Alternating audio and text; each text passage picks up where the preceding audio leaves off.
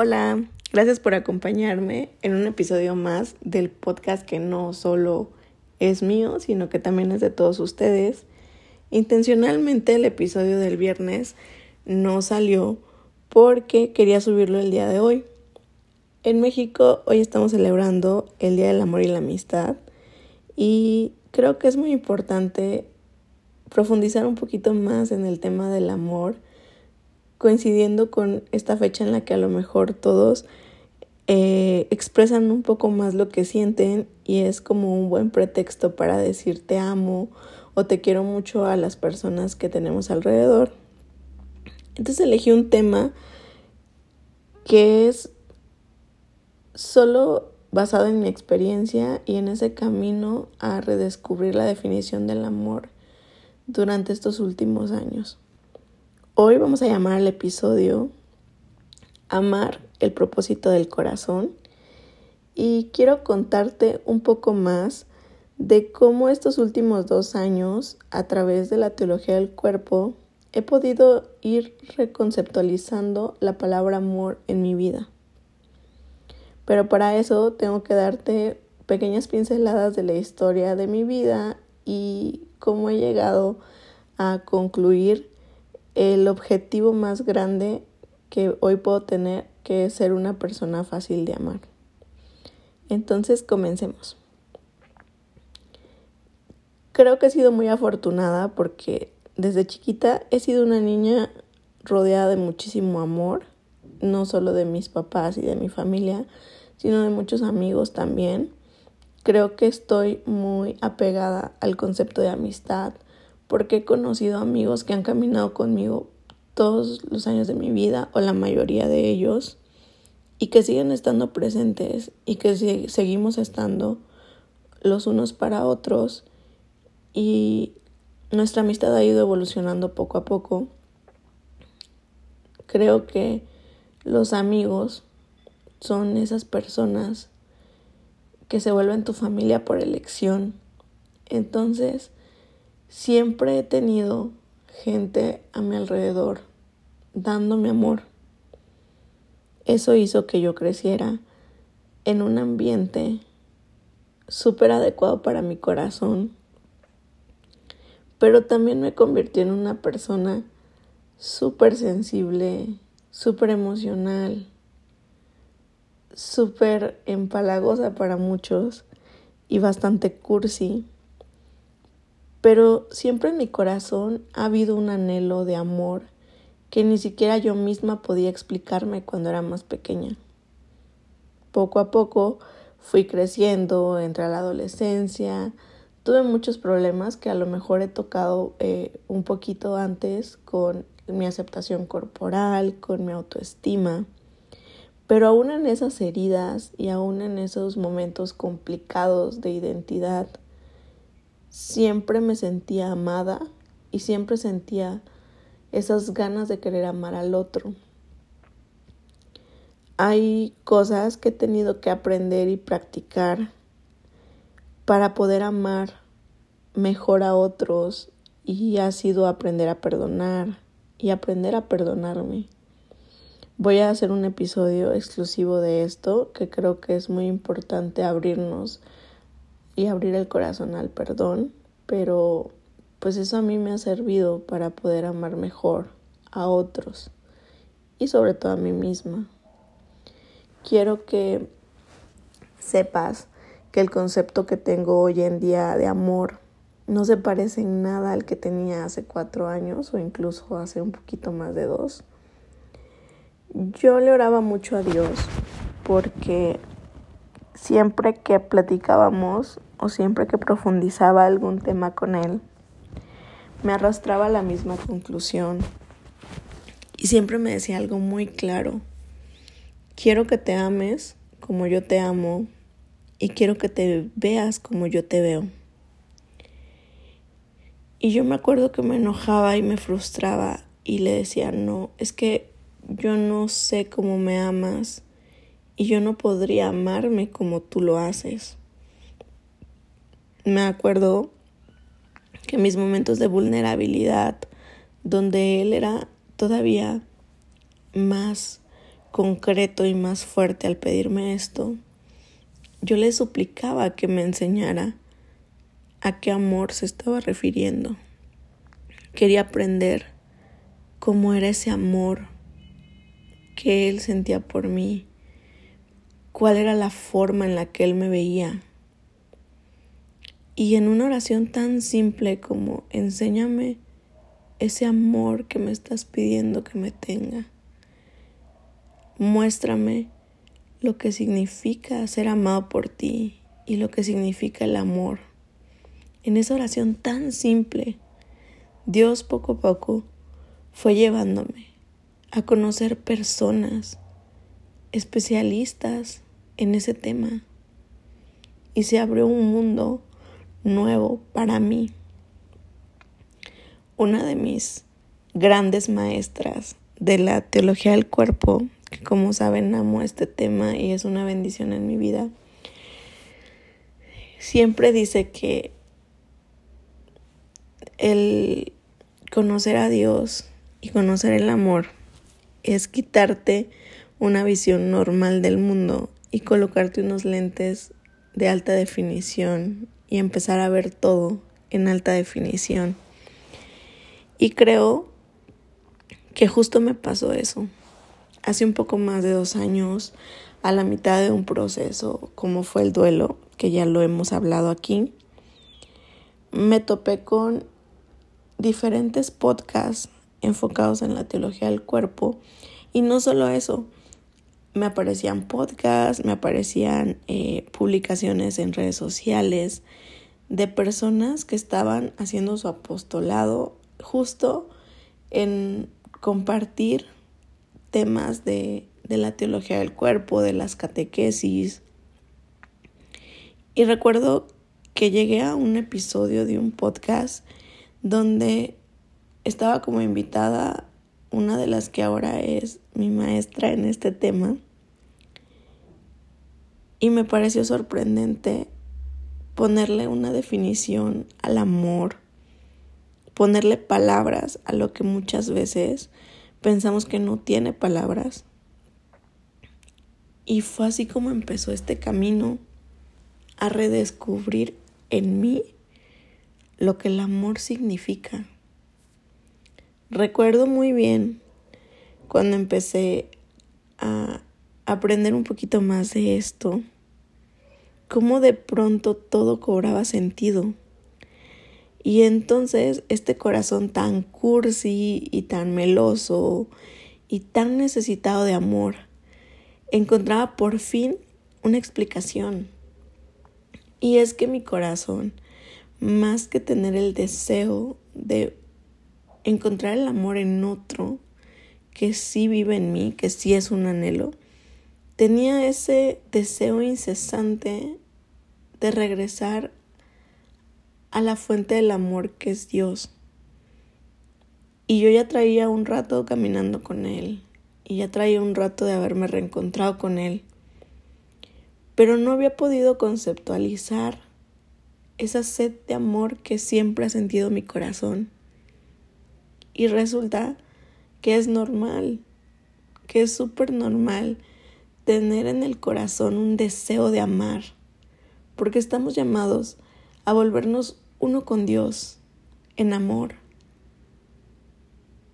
Y entonces en ese conocerme y conocerme caminando con Dios y saberme amada por Él, es como yo puedo salir de mí y darme a los demás. Y entonces empezó a tomar un sentido total, totalmente diferente, porque ahora el amor ya no es solo una palabra, tiene un propósito. Y entonces mi misión de vida está abrazada por ser una misión en amor el sueño que Dios tiene en su corazón para mí va a estar siempre envuelto de amor. En todo lo que yo tenga que hacer, los retos que tenga que tomar, el camino que tenga que elegir para seguir esa misión de vida. el ingrediente principal va a ser el amor. Y no ha sido fácil entenderlo. Y no ha sido fácil salir de mí y muchas veces de un egoísmo que traemos en el corazón para comenzar a darme a los demás. Y sobre todo, no ha sido fácil permear en mi corazón el significado de amor para llegar a eso que tanto anhelaba Dios para mí, que era quiero que te ames como yo te amo y quiero que te veas como yo te veo. No ha sido un camino fácil. Sería hipócrita decirte que estoy en un punto de la vida donde todos los días me veo en el espejo, me amo incondicionalmente, porque realmente estoy trabajando lo que ha sido una feminidad rota, lo que ha sido tener heridas de diferentes tipos y tratar de sanarlas. Y obviamente es un proceso complicado, pero estoy llamada al amor y eso motiva totalmente mi vida. El saber que algún día Dios, en mi llamado y en mi vocación al matrimonio, me sonreirá y yo le sonreiré a Él porque llegaré a ese punto en el que esté en el altar con alguien que supera por mil mis expectativas, pero con un camino trabajado de haber introspectado en mí, de haber sanado mis heridas, de haber mejorado mi relación con Él y con los otros. Entonces, tener esa seguridad en ese momento, de saber que el regalo tan grande que Dios en ese momento va a darme, es un regalo por el que he soñado y por el que he nacido. No sé si me explico, le estoy dando muchas vueltas, pero al final todos estamos llamados a amar. Solo que muchas veces nos gana el miedo, nos gana el egoísmo, nos gana lo que el mundo dice y cómo quiere el mundo que hagamos las cosas. En el conocerme, en el aprender más de mí, empecé a descubrir que soy una persona que va a su propio ritmo y no al ritmo del mundo. Me he conflictuado un poco en algunas ocasiones porque el mundo espera que yo deje la soltería o que, no sé, viva un poco más like la vida y sea un poco más rápida y cambie mis formas de conquistar y de ligar el corazón de alguien. Pero también, justamente hoy, desperté con una certeza enorme en el corazón. Y es que Dios conoce cada célula de mi cuerpo, cada pensamiento, cada anhelo de mi corazón, lo que me hace vibrar, lo que me hace soñar, lo que me hace ser feliz. Y sabe perfectamente bien que muchas veces mis tiempos no son los tiempos del mundo. Lo que yo quiero no es lo que los demás quieren. Y hoy abrazo esa certeza de hacer las cosas a mi manera. Porque al final no necesitas la aprobación de los demás, sino la tuya propia. Y si esa va acompañada del guiño de Dios desde el cielo, son cosas o decisiones que sin, dudar sin lugar a dudas van a llenar tu corazón. Entonces, la cosa aquí, por lo que he estado como parafraseando mucho con el tema del amor, es que quiero que hoy, como siempre llevamos todo esto a la oración al final de los episodios, te hagas un compromiso contigo mismo de ser más responsable con la forma en la que amas, de comenzar tu historia del amor contigo, en intimidad con Dios redescubriendo todo eso que tiene para ti y para tu corazón. Y sobre todo que te hagas el propósito de tener el amor como uno de los pilares en tu corazón para ser capaz de donarte al otro, de tener empatía a los demás, de amar de una forma bonita al otro.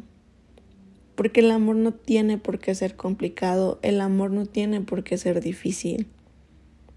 El amor no tiene por qué darte cinco discusiones antes de tener una reconciliación.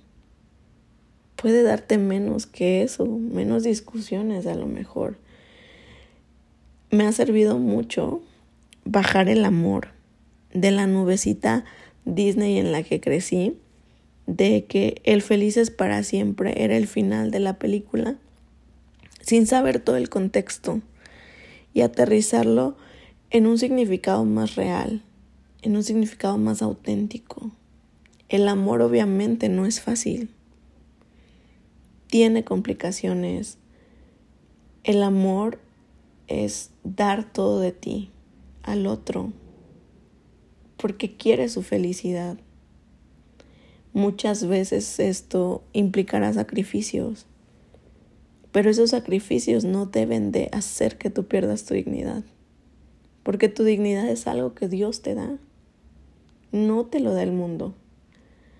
Tienes que estar en un lugar que te dé paz, pero sobre todo tienes que ser hogar del otro. Obviamente no vas a vivir en una burbuja de engaño en la que no hay peleas, no hay diferencias. Por supuesto que las hay. Si el matrimonio fuera fácil, todo el mundo estaría ahí y no habrían tantos divorcios. Pero necesitas un corazón dispuesto a luchar por ese amor, a luchar por el otro. Que esto sea recíproco, ver al otro como un hermano, aunque eso a veces suena loco. Yo he aprendido que soy realmente yo cuando estoy con mis hermanos. Que me conocen a la perfección, que saben cada gesto que hago, que saben cuando un día no está tan bien o un día sí está súper bien. Entonces, más que ver al otro o a un prospecto como un hombre primero, me atrevo a verlo como un hermano,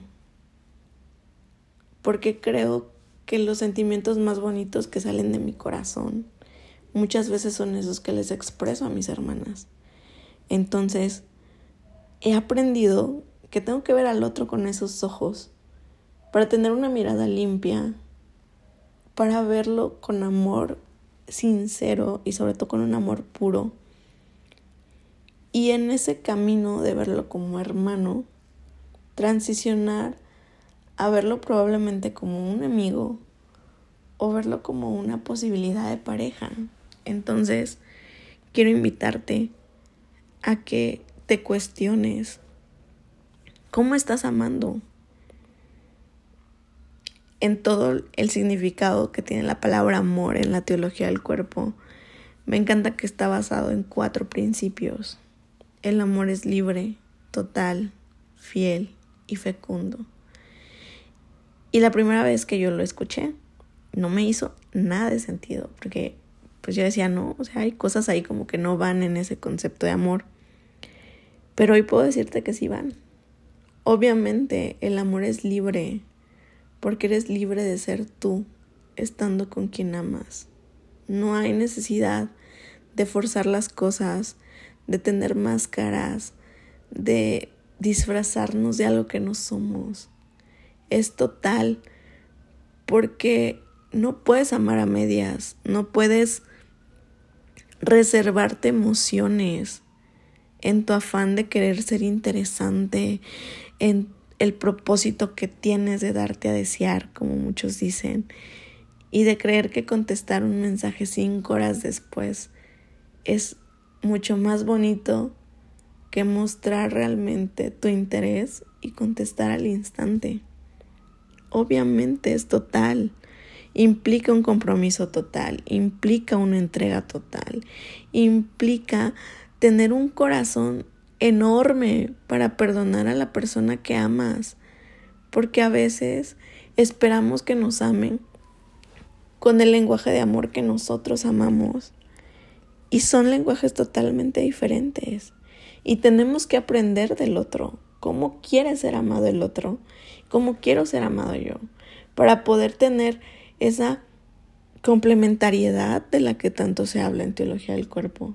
Y entonces yo amo en este lenguaje, tú amas en otro lenguaje y me esfuerzo para salir de mí y dejar de amar en mi lenguaje a ti y comenzarte a amar como tú quieres que te ame.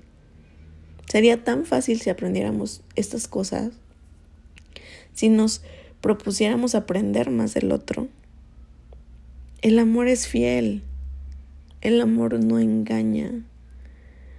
No necesitas voltear a ver a otro porque tus ojos están centrados en ese ser que llena tu corazón. He aprendido en mi camino de amar a Dios que mis ojos están puestos en Él, que mi confianza y mi tranquilidad muchas veces reposan en sus brazos. Y ahora el anhelo de mi corazón de encontrar a alguien es justo encontrar un hogar. Y no un hogar que tenga que ver con dónde vives, sino el hogar en el que se convierte alguien cuando te comprometes a amarlo y Él se compromete a amarte. Entonces, no hay una necesidad de salir en la búsqueda de otro cuando te espera tu hogar todos los días.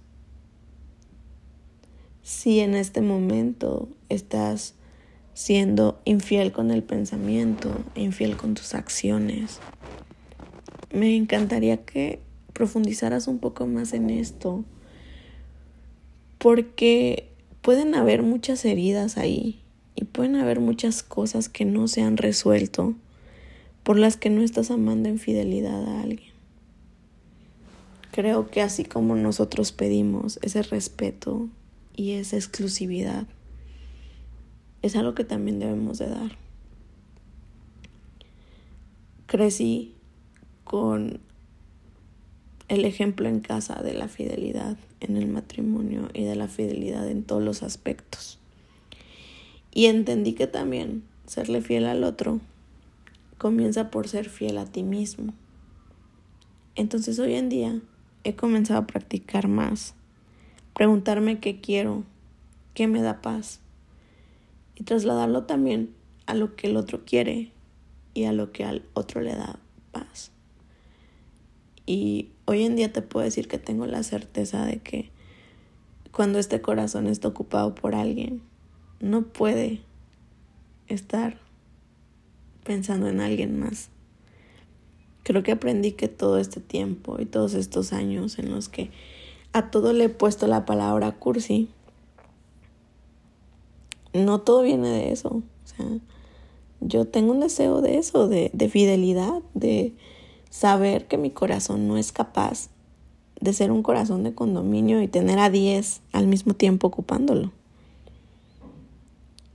Y hoy en día me hace sentir orgullosa, porque puedo amar en exclusividad, puedo amar exclusivamente a alguien, puedo centrarme solamente en alguien, esperar, ver cómo se desarrollan las cosas,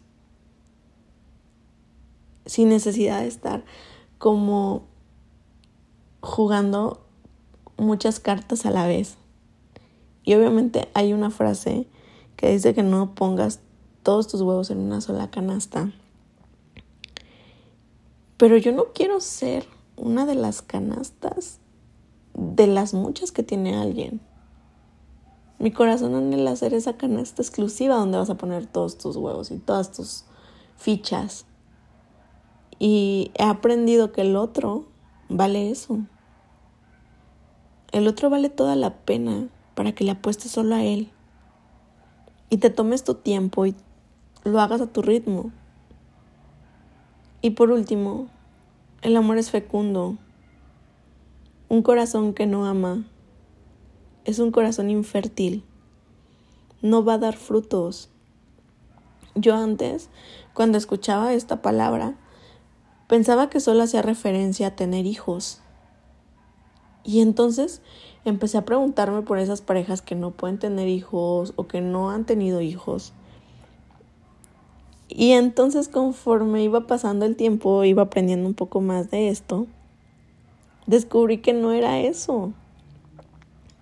La fecundidad se expresa no solo en tener hijos, sino en los frutos que se están dando mientras tú amas. Tener a mis amigas, tener a mis amigos, tener esa red de apoyo en mi vida, me confirma la fecundidad del amor. Porque mis amistades y el amor que hay en mi vida son esas plantitas que se riegan todos los días y que dan frutos hermosos y florecen de una manera que te llenan el alma. Entonces, cambiarle la vida a una sola persona en algo en lo que a lo mejor ha pensado toda su vida y en amor lo transformas y no por quererlo cambiar, sino porque le compartes tu vida y tu forma de amar y entonces empieza a cuestionarse cosas y a decir, a ver, enséñame o háblame un poquito más de eso que te tiene loca. Y es un proceso de aprendizaje mutuo. Los frutos están ahí. Hay una fertilidad enorme en el amor que damos. A veces ponen el orgullo como la cualidad más importante en las personas. Y yo creo que el saber amar es la cualidad y el atributo más grande que tiene una persona. Nos enseñaron que el orgullo debe prevalecer que tienes que ser orgullosa ante cualquier situación. Y me gusta más ser digna en todas las circunstancias. Soy una digna hija amada de Dios, que comete errores, que tiene que tener la humildad, aún con toda la pena del mundo y agachando la cabeza, de ir a pedir perdón cuando se requiere. Pero cambié el orgullo por dignidad por sentirme valorada y con un valor incalculable para Dios. Y entonces, en ese propósito de amar mejor a los demás, muchas veces tienes que ser tú el que cede y elegir las batallas que quieres ganar. Entonces, eso va dando frutos en tu vida. Porque si me enseñaron que ser orgullosa dalas de ganar. Hoy te puedo decir que el amor todo lo puede, todo lo transforma, todo lo cambia. El amor abraza, el amor sana, el amor cura. El amor hace que te sientas vista, amada, valorada. Y sí, Sé que siempre escuchamos eso, pero el amor todo lo soporta y todo lo puede. Una vida sin amor es tener un corazón seco y sin vida. Escribí algo en relación a esto y con esto quiero cerrar el episodio para no hacerlo tan largo y te lo quiero compartir. Tal vez el amor no es fácil, pero sí es lo más hermoso. Hoy te pido que ames en tus días felices, pero esfuérzate por amar el doble en esos días grises. Aprende a ver al otro con amor y sin esperar nada a cambio. Que tu sonrisa acompañada de unos buenos días llenen de luz la vida de los que te topas y siempre seas unos brazos cálidos a los que se puede recurrir sin dudar. Que el día que partas al cielo te recuerden por todo el amor que diste y que tus buenas obras siempre se gesten detrás del telón para agradar en, eh, en la intimidad el corazón de Dios y solo a Él. Que pierdas el miedo a mostrarte vulnerable, que aunque decirte amo no te resulte tan fácil ahora, poco a poco lo dejes fluir y no te quedes con nada en el corazón para expresar tu amor al otro. Practica constantemente el perdón y no solo a los demás, sino a ti mismo. Da un clavado a tu interior y proponte sanar tus heridas. Al final no somos responsables de la forma en la que nos aman los otros, pero sí somos responsables de cómo nosotros amamos a los demás. No seas complicado, expresa lo que quieres, quítate esas máscaras, habla con claridad. No quites de tu corazón anhelos por miedo a pensar que te vas a quedar solo. Deja de tenerle miedo al calendario, Cada año que cumples es un año que estuvo lleno de aprendizajes y experiencias que te ayudarán cuando estés con la persona que amas. No te escudes detrás del temor a estar solo y aprovecha este tiempo para estar a solas con Dios. Vive al máximo y ama al máximo. Valora a tus amigos, diles lo importante que son para ti. Agéndalos y procura tener un mensaje para ellos constantemente. Descubre lo mucho que te ama Dios y ve con los ojos de amor con los que Él te mira. Tenemos que sabernos amados por Él.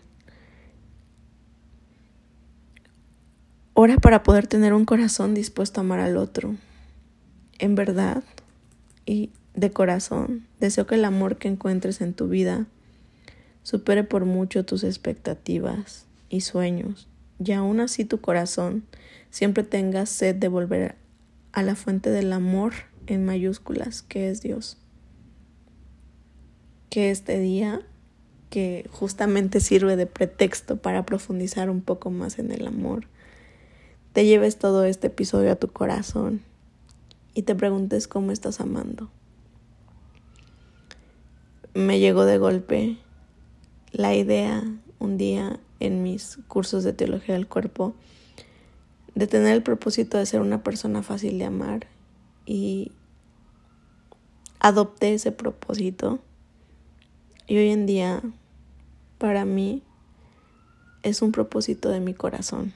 Entonces, espero que este día esté cargado de amor, cargado de buenas intenciones, cargado de donación al otro, que encuentres eso que estás buscando y si no lo has encontrado, que sigas en esa búsqueda insaciable del amor y no se te olvide que siempre se puede regresar a quien justamente nos dota de esta capacidad de amar que es Dios. Que tengas una super semana. Nos escuchamos el viernes. Hay capítulo doble esta semana. Y quiero que sepas que cualquier cosa, están ahí mis redes sociales, no dejen de escribirme, me llegan muchos mensajes echándome porras con este proyecto, se los agradezco mucho. Que sepan que tienen un lugar en mi corazón, que aunque no conozco a algunos, estoy muy agradecida de que se den el tiempo de escucharme. Quiero que pasen un día espectacular, un día súper lindo y súper cargado de amor. Y nos escuchamos el viernes. Adiós.